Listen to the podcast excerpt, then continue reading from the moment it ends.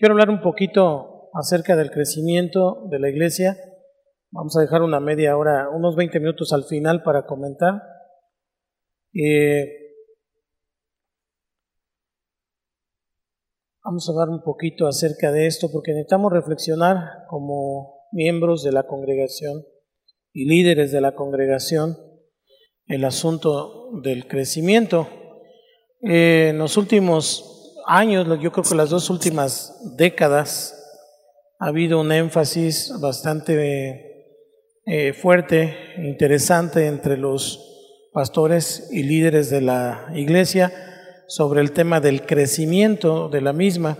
Casi todas las publicaciones cristianas o los, los, eh, las conferencias, los recursos y otros materiales eh, van enfocados a, a equipar al liderazgo para aumentar el tamaño de la iglesia. Y está bien, eh, porque pues todos queremos que la iglesia crezca, ¿no? Y, em, por ejemplo, Martín, que está pastoreando una iglesia, ¿cuántos tienes, Martín?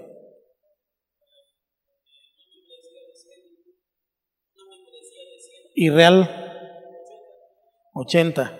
Sí, porque la membresía es gente que está en las listas, pero no siempre van todos, ¿no? Aquí parece increíble, pero tenemos una deficiencia, un déficit de asistencia de más de 200 personas que son miembros de la iglesia. O sea, no puedo decir que es gente de cada ocho días, de, digo, de esporádica, porque tenemos aparte la esporádica. Pero hablando de la membresía, son como 200 personas que no asisten a la iglesia, que se han quedado en las predicaciones, que tienen miedo de salir, en fin. Pero bueno, siempre estamos esperando romper la barrera. En el crecimiento hoy hay algunas barreras. Una primera barrera serían 50 personas. 50 personas, la primera barrera, cuando una iglesia comienza y que empieza a despuntar. Nosotros eso lo tenemos como para una zona es nuestra meta de, zona y luego al llegar a 100 multiplicar. Pero cuando hablamos de establecer una misión en algún lugar, es de esa forma. Eh, por ejemplo, la, misión de Totolapan eh, actualmente no llega a los 50 personas. Por eso no es iglesia, no es centro cristiano, sigue siendo una misión. Entonces, eh, luego la, barrera de los, de los 100, luego de los 100, los 200. Esa es otra barrera complicada, romper la barrera de los 200. Después de ahí, la siguiente meta o la siguiente barrera complicada son los 500. Y de los 500 nos vamos a los 1000. Nosotros estamos en ese intermedio, llevamos años y no podemos pasar de 700, 800, con asistencia de 500 aproximadamente. Ahora ya después de la pandemia he estado contabilizando un poco, mirando ahí los reportes y andamos en 490, ya sumando los dos cultos, ¿no? Lo cual todavía es deficiente, porque es en ese sentido que todavía, nomás piensen ustedes de su grupo familiar o de su redil o de su zona, cuántos faltan los domingos. Luego sumamos entre todos y nos damos cuenta que es un buen número, ¿eh? es, un, es un número bastante alto. Pero bueno, siempre queremos eh, ver a las personas, queremos llegar a los mil y nunca vamos a tener llenadero en ese sentido, porque cuando lleguemos a los mil, queremos dos mil, tres mil, cinco mil pero esas barreras que les acabo de dar son las más fuertes. Cuando una iglesia rompe la barrera de los 500, finalmente ya es un crecimiento exponencial. Ya no, ya no hay un, límite eh, en, el sentido del crecimiento de multiplicación, porque son tantos los miembros que si uno no lo hace, lo hacen los otros. Que si uno no, lo, no, no hace su chamba, otros sí lo hacen. Mientras que en una iglesia pequeña, pues si no lo hacen unos, pues no lo hace nadie. ¿Sí me explico? Entonces va creciendo. El único límite, cuando con una iglesia que rebasa la barrera de los 500, pues es su propio trabajo, es su propio desarrollo y evangelismo. Pero sí es muy interesante, eh, nosotros en el primer año, por la gracia del Señor, rompimos la barrera de los 100, en el tercer año la barrera de los 200, y luego estuvimos, sí, aquí, y luego eh, pasamos como otros tres, cuatro años eh, para poder llegar a los 500. En algún momento llegamos a 800 miembros y finalmente empezamos a decrecer con todos los problemas y asuntos que hubo. Hoy tenemos como 700 personas más o menos en membresía, pero en asistencia estamos rondando los 500 y a veces menos en asistencia. Aunque ahora, bueno, si contabilizamos un poco lo que está en pantalla o detrás de las redes sociales, pues podemos entender que hay una nueva forma, que es la iglesia virtual, pero de todos modos eh, el asunto es tener crecimiento y tener influencia. Una iglesia debe ser influyente, una iglesia que pasa desapercibida y que, y que no la pelan en la comunidad, no tiene eh, sentido, en realidad necesita eh, ser influencia. Y esto es algo que Dios ha puesto dentro del corazón de cada pastor, de cada líder. Y entonces desear crecer no es algo egoísta o algo vano, porque de hecho el crecimiento y la influencia forman parte de la gran comisión que Dios nos dio al hombre, a los, a los creyentes. ¿Cuál es la gran comisión? ¿Dónde se encuentra? Así es. Vamos a Génesis 1.28. A lo mejor alguien se acuerda lo que dice, pero si no, vamos allá. Génesis 1.28. Está muy lento el internet, Lalo. ¿Mandé? Sí, por eso. Por eso todo el día ha estado así.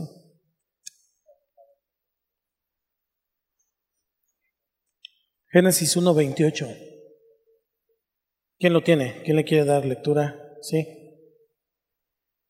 Sí. Dios entonces coloca a Adán y a Eva sobre una tierra que estaba en necesidad de, de trabajo, ¿no? Entonces Dios los colocó en un jardín y los instruye para cultivar y para mantener el jardín y, y, y, para extender los límites del jardín hasta incluir el resto de la tierra. Lo que Dios estaba esperando de Adán y Eva es que hicieran el jardín crecer, expanderlo, ir, ir hacia afuera. Y entonces tenían que trabajar para que toda la tierra pudiera reflejar el orden, pudiera reflejar la majestad de ese jardín. Dios les da entonces un trabajo pequeño, si se fijan, el trabajo era pequeñito, siento como que está muy fuerte esta el trabajo era pequeño para irse ensanchando y finalmente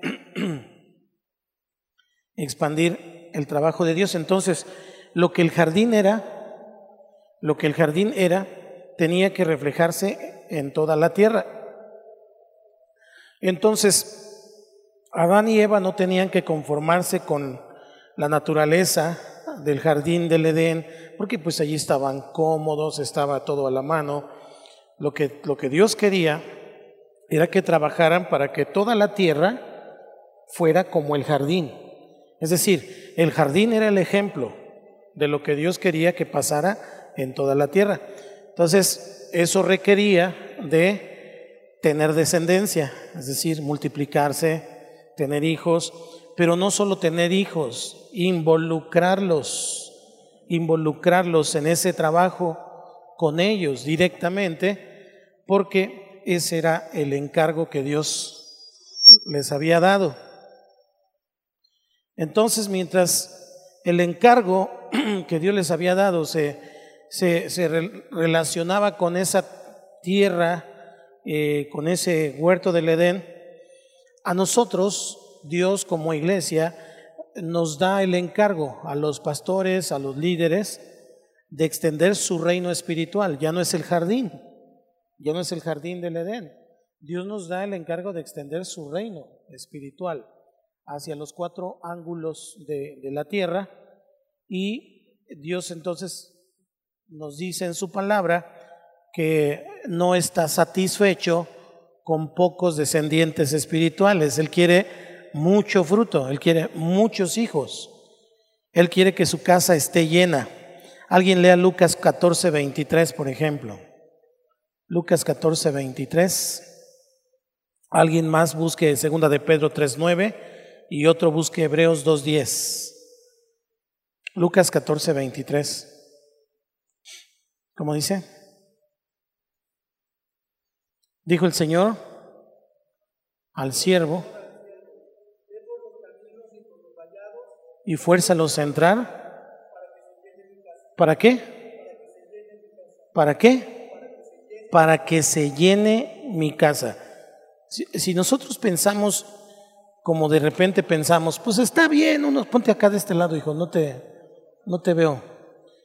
Eh, está bien ahí con unos cuantitos, con los que somos, con los que eh, eh, pues ya estos Dios nos dio y, y nos conformamos con solamente mantener eso, estamos fuera del pensamiento de Dios.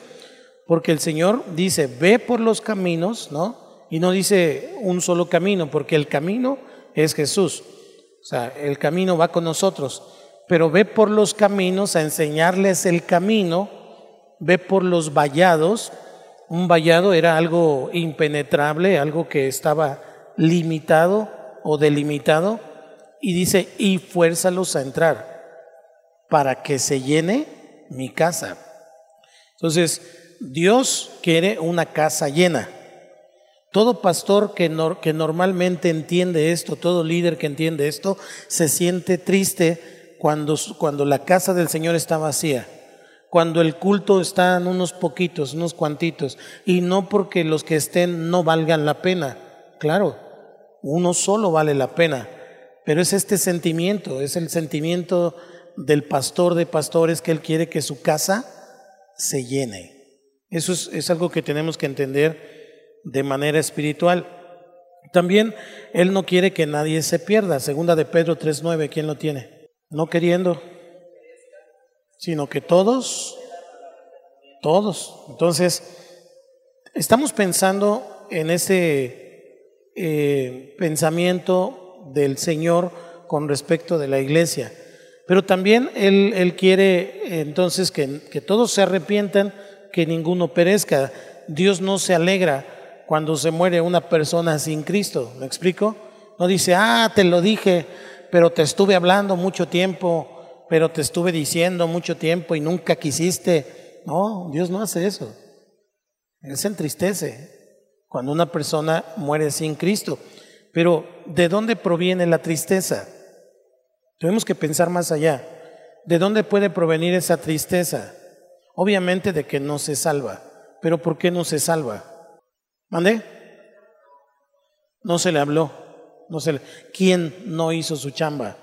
Entonces, cuando vamos pensando más profundamente en el asunto, nos damos cuenta que todo recae en la iglesia, en nosotros como iglesia.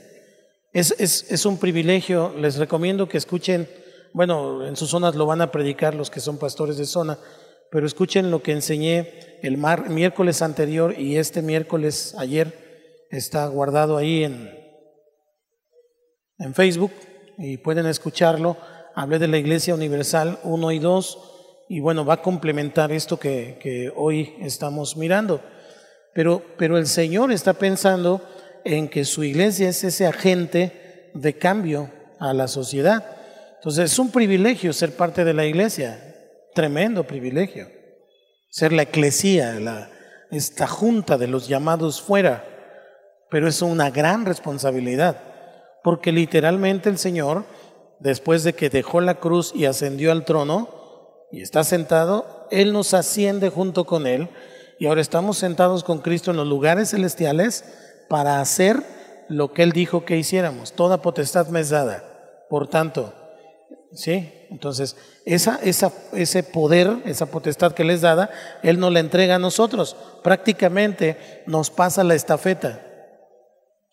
Y entonces ahora lo que Él está esperando es esto, que muchos Cristos anden por la tierra, en ese sentido literal, muchas personas que se parecen a Cristo, que enseñan lo que Cristo enseñaba, muchos Cristos anden por la tierra ganando a las personas, porque Él no quiere que ni uno se pierda, sino que todas procedan al arrepentimiento, pero además Él quiere que se llene su casa. No les estoy hablando de cosas inventadas, lo acabamos de leer. Y además hay un propósito, Él quiere llevar a sus hijos, a muchos hijos, a la gloria. Hebreos 2.10, alguien busque Hebreos 2.10. Sí, adelante. Al autor.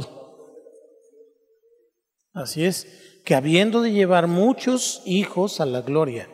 Entonces, fíjese qué interesante lo que el Señor nos, nos dice en su palabra. Entonces, continuamente encontramos en la Biblia una terminología en la Biblia que nos dice que Dios está interesado en las masas. El primer mandamiento, los que ya tomaron el curso Josué, bueno, aquí todos deben de haberlo tomado ya. Eh, el primer, eh, pues no mandamiento, sino cuando el Señor viene a esta tierra y el primer versículo que nos tenemos que aprender en el curso es, id por todo el mundo y predicad el Evangelio a toda criatura. Marcos 16, 15. Entonces, Dios dice que vayamos y hagamos discípulos a todo el mundo, que vayamos por toda la tierra, prediquemos el Evangelio a toda criatura, a toda criatura. Déjeme decirle la palabra criatura. En griego es la palabra K-T-I-S-I-S. K-T-I-S-I-S. Tisis, tisis, tisis, así eh, sonaría más o menos. Pero a lo que se refiere es al universo entendido como creación. Dios creó al universo, entonces Dios quiere que prediquemos a toda criatura. Toda criatura es toda criatura. La palabra eh, criatura es esa, universo entendido como un objeto al que Dios creó. ¿Le parece una locura que de repente las abuelitas le hablaban a un limón y le decían que si no daba limones lo iba a cortar? ¿Y qué hacía el limón al siguiente año? ¿Alguien sabe de eso? ¿Pasado por ahí vio? ¿No? Sí, si no das limones te voy a cortar. Y dio limones. Hay gente que le habla a las plantas, hay gente que le habla, bueno, a los animales, pues a los perritos y eso, pero cuando pensamos en predicar el Evangelio a toda criatura, no es que le prediquemos a las, a las plantas o a los perritos, sino que con base en eso, en esa creación, nosotros podamos enseñarle a los demás cómo trato a las plantas, cómo trato a los animales, cómo trato la creación de Dios, porque la misma creación predica a Jesucristo. Los cielos cuentan la gloria de Dios. Te veo cansado, David. ¿Estás cansado? Y entonces esto requería ese trabajo.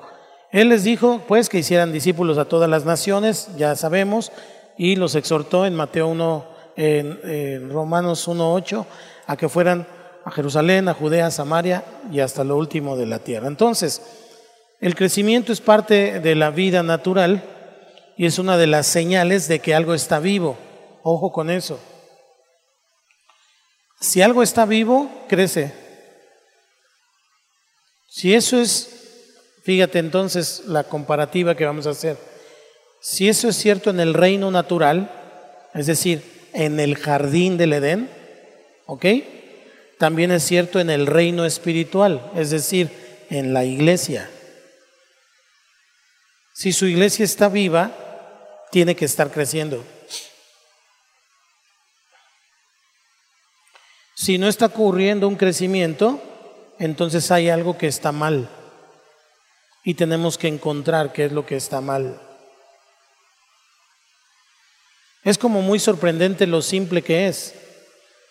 porque muchos teólogos y mucha gente especializada trata de ver eh, o de entender eh, cómo funciona la iglesia, pero es así. Si nosotros leemos Génesis y el mandamiento que Dios le da a Adán y Eva, ahí están las instrucciones para la iglesia. Porque si tenemos un bebé recién nacido y no crece como papás o como abuelos, ¿qué, pensamos si no crece? algo está mal, hay que, hay que revisarlo. De hecho, los bebés cuando son recién nacidos, es, es muy común llevarlos al médico constantemente para pesarlos, para, para mirar sus medidas y estarlos constantemente checando para asegurarnos que el crecimiento es normal. Ok, quiero ahora trasladarlo. Por eso pedimos reportes de grupo familiar, por eso contamos asistencia, porque ese es el chequeo del, del, niño, del bebé. Eh, tenemos que ver cuántos vinieron, cuántos no vinieron, por qué vinieron, por qué no vinieron, etcétera, y entonces ver si estamos creciendo o decreciendo. Entonces, eh, si el bebé, por ejemplo, eh, aumenta de peso en la, en la proporción correcta, pues no hay problema, pero si se pasa de peso, entonces algo está mal, hay que corregir la alimentación si la cabeza crece en proporción correcta con el cuerpo, pues está bien, pero y si no, si hay una parte del cuerpo que crece más, entonces no está correcto. Entonces, el crecimiento es algo que tenemos que estar observando continuamente. No es algo que solo dejas crecer y ya, porque aún la hierba, si no la cortas, ¿qué pasa con la hierba? Crece. Pero es, es, bueno que la hierba crezca pues no, porque le quita estética, etcétera, etcétera. Entonces, y si está a un lado de un plantillo, le quita nutrimentos, le quita agua a, a, lo que queremos que sí crezca. Entonces, es interesante eh, mirar eh, este crecimiento y entenderlo cuando hablamos de la iglesia. Y cuando pasan décadas o años en nuestras vidas, eh, y ese crecimiento no es evidente, necesitamos entonces pensar el por qué. El por qué. Puede haber un crecimiento explosivo en algún momento, como les dije. Primer año, hasta los 100 llegamos. Segundo, tercer año, hasta los 200. Yo dije, no, a este ritmo cuando tengamos 15 años, pues no saben los números que hice. Pero, pero voy a, vamos a cumplir 15 años, ¿o ya cumplimos? 2005, ¿sí? Este marzo cumplimos 15 años y apenas tenemos 700. Digo, muchos estarían felices con tener 100, ¿verdad? Con tener 200. Pero el punto es que nunca vamos a tener en ese sentido llenadera, porque el Señor, hay muchos allá afuera que están perdidos. Entonces, la comparativa de la población con la iglesia es lo que nos dice si una iglesia está teniendo impacto o no. Pienso en la iglesia de aquí, del, la que sigue, el, el municipio que sigue. No voy a decir nombres, pero ustedes saben el municipio que sigue para allá, ¿no? Tiene la ciudad muchos más habitantes que Yautepec. Yautepec tiene 110 mil habitantes aprox. Quiere decir que nuestra meta como iglesia tendría que ser por lo menos el 10%, porque el diezmo es del Señor. El diezmo le pertenece al Señor. ¿Sí? ¿Sí o no? ¿Están de acuerdo o no? Si no, lo regreso al curso 1, Desarrollo de la Vida Cristiana. Entonces, el diezmo le pertenece al Señor. ¿Cuánto sería el diezmo de 100 mil? Pues esa es nuestra meta como Centro Cristiano Yautepec. Y entonces quiere decir que no hemos llegado ni al 1%.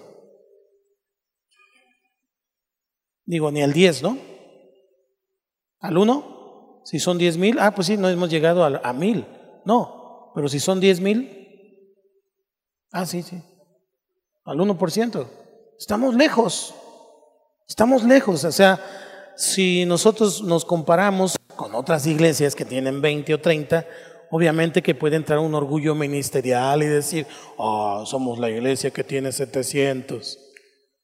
¿Y? ¿Y si allá afuera hay 110 mil que no conocen al Señor? Entonces la iglesia no está teniendo el impacto que debería tener en la sociedad, a pesar de ser una iglesia creciente y que tiene cierta influencia, finalmente no está cumpliendo el propósito que debería cumplir. Ahora, imagínense en el siguiente municipio, que no son 110 mil, casi le pegan a los 400 mil, 300 mil y pico de habitantes, y tiene una iglesia más pequeña que esta. ¿Está siendo de impacto? No.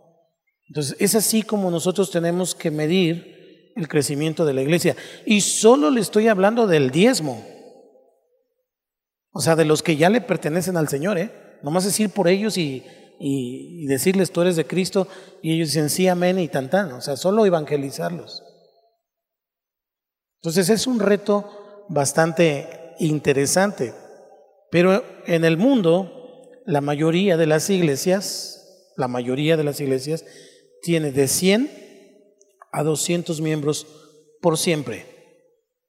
La mayoría de las iglesias. Entonces, una iglesia como la nuestra ya se considera mega, mega iglesia, porque rebasa por mucho a las iglesias católicas de la región y a las iglesias eh, protestantes de la región, aún a los testigos, rebasa por mucho, se considera una mega.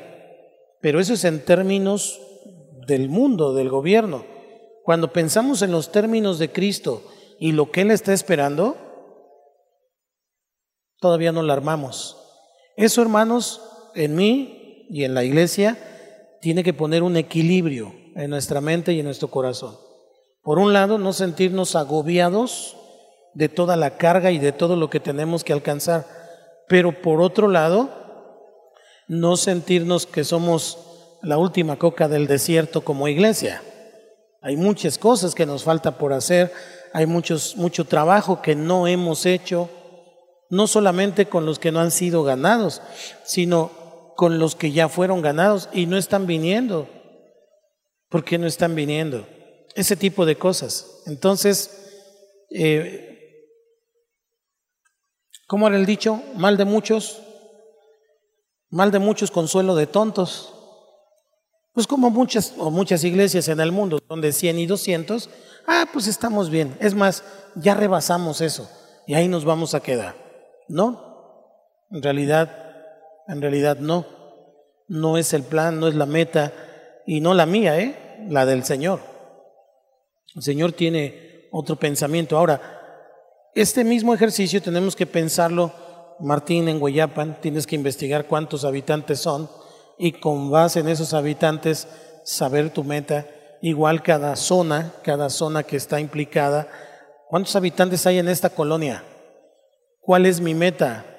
¿Cuál es el diezmo del Señor? Esa es mi meta primaria. Puede que nos pase toda la vida en alcanzar esa meta, ¿eh? pero no importa. Tenemos un objetivo y eso nos va a dar una claridad hacia dónde queremos crecer. Ahora, no estoy diciendo, por ejemplo, si en la Huizachera, ¿no? Hay este, no, no tengo ni idea, ¿tú sabes? Vamos a suponer que en la Huizachera hay 10 mil personas. 10 mil personas. ¿Cuál es el 10%? Mil. Y entonces, como están dos zonas allá, 500 y 500. ¿No? Se las reparten. Ok. Esa es su meta primaria. Hay que investigarle el dato real. Entonces, eh, no significa que van a tener 500 eh, personas en la zona. Significa que cada uno tiene que tener cinco zonas de a 100. ¿Sí me explico? Ese es el crecimiento exponencial. Esa es la manera en que tenemos que ir extendiéndonos para alcanzar las metas del Señor. Y lo mismo aplica en un grupo familiar, lo mismo aplica en un redil. De la misma manera tenemos que ver como cuánta gente hay en mi calle. Un grupo familiar tiene que pensar eso. ¿Cuánta gente hay en mi calle o aquí en la unidad? Y con eso hacer números. Y entonces echar las bases. Muchos que son detractores del crecimiento teólogos que son detractores del crecimiento dicen que, que eso es vano, que los números, etcétera, pero dice Rick Warren en, su libro que si eso fuera vano, entonces ¿por qué Dios tiene un número que se llama números? Digo un libro que se llama números en la Biblia y él cuenta las familias y él dice que es hijo del otro y hijo de este, hijo de no sé qué, entonces toda la familia y toda la genealogía. Pero también él cuenta sus ovejas, cuenta que son 99 y falta una y va a buscarla. Él cuenta los cabellos de nuestra cabeza, dice que los tiene todos contados y nos va descontando algunos todos los días, unos cuantos, ¿no? Y, él, pero Dios cuenta, Dios es, es, es, en ese sentido es un contador, porque Él cuenta, Él sabe cuántas estrellas hay en el cielo. El ser humano todavía no sabe, y no solo sabe cuántas hay, sabe sus nombres. O sea, la mente de Dios es increíble, pero Dios cuenta. Entonces, en algún momento tenemos que darnos cuenta que hay cosas que pueden contribuir al crecimiento y que hay otras que pueden estorbar el crecimiento. Y eso tiene que ver, pues cada uno tiene que ver eh, su grupo familiar, puede ser una persona que habla mucho, o poca participación. O sea, cada uno tiene que ver qué es lo que no está permitiendo el crecimiento o qué es lo que está estorbando el crecimiento. ¿Ok? Pero tenemos que regar, fertilizar, podar eh, de la manera correcta y evitar que, que las cosas que puedan estorbar el crecimiento pues sigan allí. Necesitamos confrontar, necesitamos hablar, modificar. Es, es muy complejo el crecimiento. Se manifiesta en dos formas principales. En dos formas principales. Nuestro problema como líderes, como iglesia, es que a veces vemos el crecimiento en una sola dimensión. Pero el crecimiento se manifiesta en dos formas, en dos formas principales. Y tenemos que entender esto porque si no, nunca vamos a, entender el fruto a largo plazo y el crecimiento sostenido de la iglesia. Anoten ese concepto, crecimiento sostenido.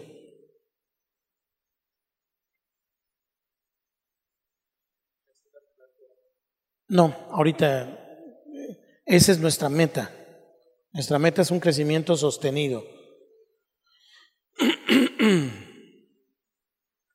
Pero la primera forma, el primer tipo de crecimiento y el más común, y es en el que primero pensamos, es en el cuantitativo, en, en, esa multiplicación, en ese crecimiento de número, en número, ¿no? Porque además ese es el más deseado por todos.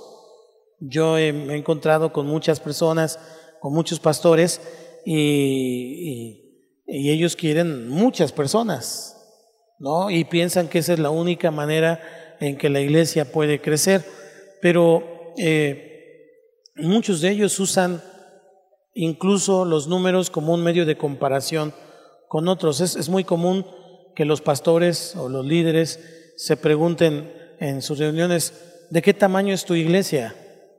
¿No? Y entonces unos contestan muy orgullosos, tengo 200, tengo 300 y así, pero cuando se hace la pregunta, eh, que, esa pregunta, tratamos de, decir eh, el número, pero algunos sienten una sensación de orgullo por el número que tienen, otros de vergüenza, porque pues quieren dar una buena impresión, ¿verdad? Y entonces si una persona, un pastor tiene 20 personas y lleva 10 años allí en esa iglesia, pues obviamente como que no le va a dar mucho gusto decir que tiene 20 personas, pero esa es la primera manera de, medir la, la, iglesia. Yo me acuerdo que algunos de los pastores del área me decían que tenían mil personas. Y cuando fui, yo iba a supervisar y estaba en los cultos, pues no llegaba ni a 400 en tres cultos, ¿no? Entonces yo he estado en iglesias donde espero ver una cantidad de personas porque ese es el reporte que me dan y al final, pues no están, ¿no? Entonces, ellos suman su asistencia, por ejemplo, ¿cuántos fueron al redil? 70. ¿Cuántos fueron el, miércoles? ¿No? Aunque sean los mismos. ¿Y cuántos fueron el domingo? Hacen la suma semanal y ellos dicen, llegaron 800. Pero son los mismos en diferentes reuniones. ¿Sí me explico? Como Martín. Es como una tentación de los pastores, hablando del juego de números, y muchos no les gusta decir las cosas como son. Entonces, porque solamente tiene una manera de medir la iglesia, y es en números. Entonces, una iglesia puede ser grande y, y pues una iglesia grande tiene muchos problemas también, pero puede ser débil en su nivel de compromiso. De los 700 que tienes, ¿cuántos van a grupo familiar? Esa es mi pregunta para mí. De los 700 que decimos que tenemos, ¿cuántos de ellos van a la zona? ¿Cuántos de ellos han tomado los cursos? ¿Estamos acá? ¿Cuántos de ellos sirven? Porque de nada sirve tener una multitud perezosa. ¿Para qué queremos tantos si no van a hacer nada? Entonces, puede haber una iglesia grande con un nivel de compromiso muy corto, muy pequeño, y su habilidad entonces de enfrentar los retos, los desafíos, pues decimos que somos 700 y, estamos colando tres, ¿no? Decimos que somos tantos números, pero estamos haciendo las cosas 10. Entonces, hay deficiencias. Entonces hay que mirar qué es lo que está pasando. Falta de comunicación, falta de compromiso. ¿Qué es? ¿Qué es? Hay que analizar todas esas situaciones. Entonces, trasládelo cada uno a, su ministerio, a su, a su, a su zona, a su iglesia, a su, a su este, supervisión a su grupo familiar. Entonces, no, no nada más es la cantidad, es cuánto compromiso hay de los que tengo. Sí, específicamente es. Pero yo pudiera decir que aquí en la iglesia hay discípulos, hay gente que ha tomado los cursos, que ha tomado un discipulado propiamente, pero a lo mejor su nivel de compromiso con la obra no es el mismo. Entonces, ese nivel de compromiso viene a través de los, de los, de los mandos siguientes. Yo puedo el domingo decir una predicación y animar y motivar a la gente, pero si en la semana el líder, el pastor de zona, el supervisor no está haciendo hincapié de lo que se habló el domingo, de la dirección que vamos llevando y no está insistiendo pues en eso, pues es una llamarada de petate el domingo, porque ya para el martes, el miércoles se les olvidó de lo que hablamos. No sé si me estoy explicando. Son los mandos siguientes los que tienen que retransmitir esa motivación, ese mensaje, esa visión hacia dónde vamos, porque son las ayudas. Entonces sí, hay discípulos, pero el compromiso solamente se transmite a través de ese liderazgo que está comprometido. Un liderazgo comprometido. Eh, bueno, eso es entonces en cuanto a números. El segundo tipo de crecimiento es lo que la Biblia dice, la edificación del cuerpo de Cristo. Y esto es el crecimiento cualitativo. Es decir, cantidad primero y calidad. Tiene que ver pues con eso, con la calidad de la iglesia en las áreas de madurez. Primera de Corintios 14, 12, ¿quién lo, quiere leer? Ustedes que anhelan los dones, procuren, procuren tener muchos, dice, no te conformes con un don, procura tener muchos dones para edificación de la iglesia, no para sentirte el mejor. Entonces, este tipo de, de crecimiento de calidad se refleja eh, en las cuestiones de, de madurez, una persona que es madura, que entiende, también en la fortaleza, en la fortaleza, pasan cosas, situaciones, y tú sabes que pase lo que pase, esa persona no se va a quebrar, le va a doler, pero, pero va a aguantar. ¿Sí me explico? Hay fortaleza y también hay profundidad. Cuando hablamos de profundidades de entendimiento de la obra, de lo que el Señor requiere, y obviamente pues en el discipulado. Entonces, una iglesia como cuerpo eh, puede ser pequeña en número, por ejemplo, sin embargo, puede ser poderosa eh, en su habilidad para, para lograr metas, para alcanzar ciertas visiones y para cumplir su propósito de influir a su comunidad. Entonces nosotros tenemos ambas. Nosotros necesitamos enfocarnos en ambas. Porque mira, vamos a pensar una iglesia presbiteriana pequeña o bautista pequeña. ¿Cuál es su meta? Su colonia porque sus metas son su colonia. Supongamos entonces que esa iglesia pequeña crece en calidad, tiene un discipulado, conocen la palabra, entonces son fuertes porque dicen, eh, pues somos aquí nosotros, entonces nosotros vamos, todos nosotros nos organizamos para el próximo sábado hacer tortas y en la canchita y entonces en la canchita van a llegar los chavos, tú los vas a evangelizar y así, ¿no? Nos organizamos y, alcanzas, alcanzan metas rápidamente.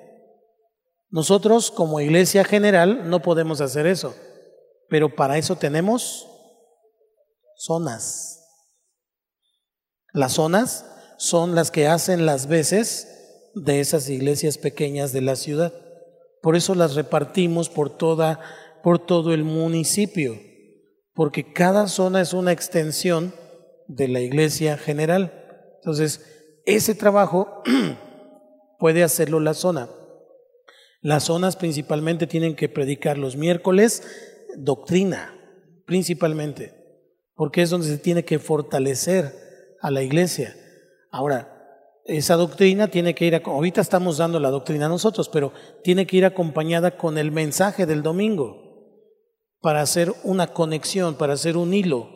Y ese hilo finalmente vaya siendo fuerte a la iglesia para lograr propósitos y para ser influidas con el mismo mensaje. Entonces, no podemos preferir una forma de crecimiento sobre la otra. Porque cuando tenemos hijos, ¿cuántos quieren que sus hijos crezcan este, solamente de tamaño y no aprendan nada?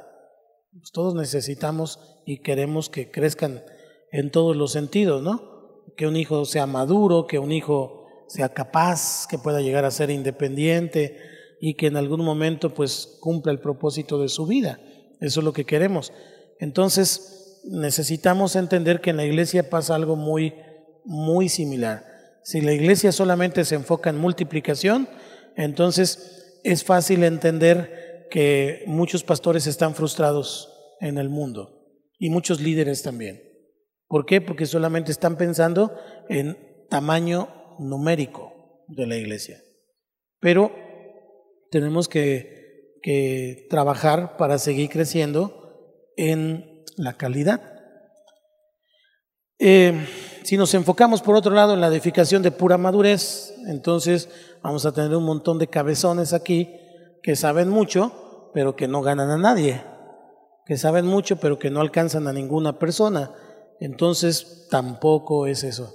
Necesitamos las dos cosas, las dos cosas. Podemos eh, gloriarnos, hay muchas iglesias que dicen que eh, ponen su énfasis en un enfoque hacia ellos mismos, hacia el interior, y pueden ser eh, pocos en número, pero dicen somos buenos en la oración, somos este, buenos en nuestra vida familiar, casi no hay problemas este, en nuestro carácter cristiano, pero, pero pues finalmente pueden decir somos poquitos pero de calidad, ¿no? Y eso también puede producir un orgullo, un orgullo, porque entonces se consideran la manada pequeña, ¿no? Ahí está en la Biblia, somos la manada pequeña, poquitos pero sustanciosos. Poquitos, pero, pero los mejores. Y entonces, eso es orgullo, eso es orgullo espiritual. Entonces, es importante mirar que pues ese tipo de iglesias tiene profundidad, pero no puede influir en el mundo, no puede influir en la comunidad. Pero necesitamos crecer en ambas cosas. los, líderes de la iglesia primitiva ministraban de tal manera a las multitudes que las personas que los, seguían llegaban a ser verdaderos ejemplos del amor cristiano. No solo cuando vemos el libro de los Hechos, no solo encontramos, por ejemplo, a los apóstoles después de Cristo, también vemos a sus discípulos, vemos a Felipe, por ejemplo. Felipe no tuvo un contacto con Jesús, pero fue un gran evangelista. Y tenía hijas que eran profetizas. O sea, tenía una descendencia y ellos habían eh, permanecido en cuanto a calidad y en cantidad. ¿Cómo? Y entonces, eso es lo que nosotros buscamos. Alguien busque Hechos 9:31, por favor. Amén. Dice que padre, ¿no? Eran edificadas, andando en el temor del Señor y se, la palabra que usa ahí es, se acrecentaban. Me gusta investigar las palabras. Acrecentar de manera natural significa aumentar, pero en realidad significa aumentar sufriendo un cambio. Es decir, se acrecentaban, no solamente crecían en número, sino crecían en calidad, cantidad y calidad. Entonces, esa calidad hacía que la cantidad se mantuviera. El hornito puede tener mucha calidad y entonces llega a tener una clientela, un volumen clientelar bastante bueno. ¿Qué pasa si de repente el hornito se confía y dice, ya tengo muchos clientes, le voy a bajar la calidad a mi producto? ¿Qué va a pasar? ¿Qué puede pasar? decrece, decrece, porque la cantidad, la calidad es muy importante para la calidad. Digo, la calidad es muy importante para mantener la cantidad. Entonces, el crecimiento no es un asunto sencillo. Eh, pudiera parecer un proceso muy sencillo de uno, dos, tres. Cuando yo veo una iglesia grande, cuando yo veo una iglesia de más de 200, de más de 300 personas, yo sé lo que ellos han tenido que pasar. Yo sé por dónde han tenido que caminar, qué han tenido que afrontar, qué han tenido que hacer para poder llegar a ese tamaño y mantenerlo. Porque ya saben, o a menos a mí en el ambiente hambrístico me decían que el punto no era llegar, ¿no? Sino permanecer. Entonces, por 15 años hemos mantenido un crecimiento sostenido, que ha variado, sí, a veces más arriba, a veces abajo, pero no hemos bajado de la meta que teníamos en un principio, que eran 500. ¿Me explico? Nos ha costado hasta pérdidas. Soldados mismos nos han costado llegar a los mil. No hemos quitado el dedo del renglón, por supuesto, pero dice aquí que se acrecentaban. La palabra eh, griega para acrecentar, ahorita les digo, es en el Strong la 4129 y es pletsuno. No, es pletsuno. Lleva el acento en la U. P-L-E-D-S-U-N-O. Pletsuno Significa multiplicar, abundancia, acrecentar, crecer. Eso significa. Entonces dice que las iglesias tenían paz por toda Judea, Galilea y Samaria y eran edificadas, es decir, estaban creciendo en calidad. Y luego dice, andando en el temor del Señor, eran discípulos, eran obedientes, y dice, y se acrecentaban fortalecidas por el Espíritu Santo. Entonces, Dios es el que da el crecimiento. Él es el que acrecienta, Él es el que eh, hace que la iglesia crezca, pero quien edifica es el liderazgo, son los pastores. Porque los dones son para la edificación del cuerpo de Cristo. De tal manera que si yo me quedo con esto que ahora les estoy dando, le, robo a Dios. Si yo conozco esto y no se los doy, le robo a Dios. Si tú tienes un conocimiento y no lo pasas, le estás robando a Dios.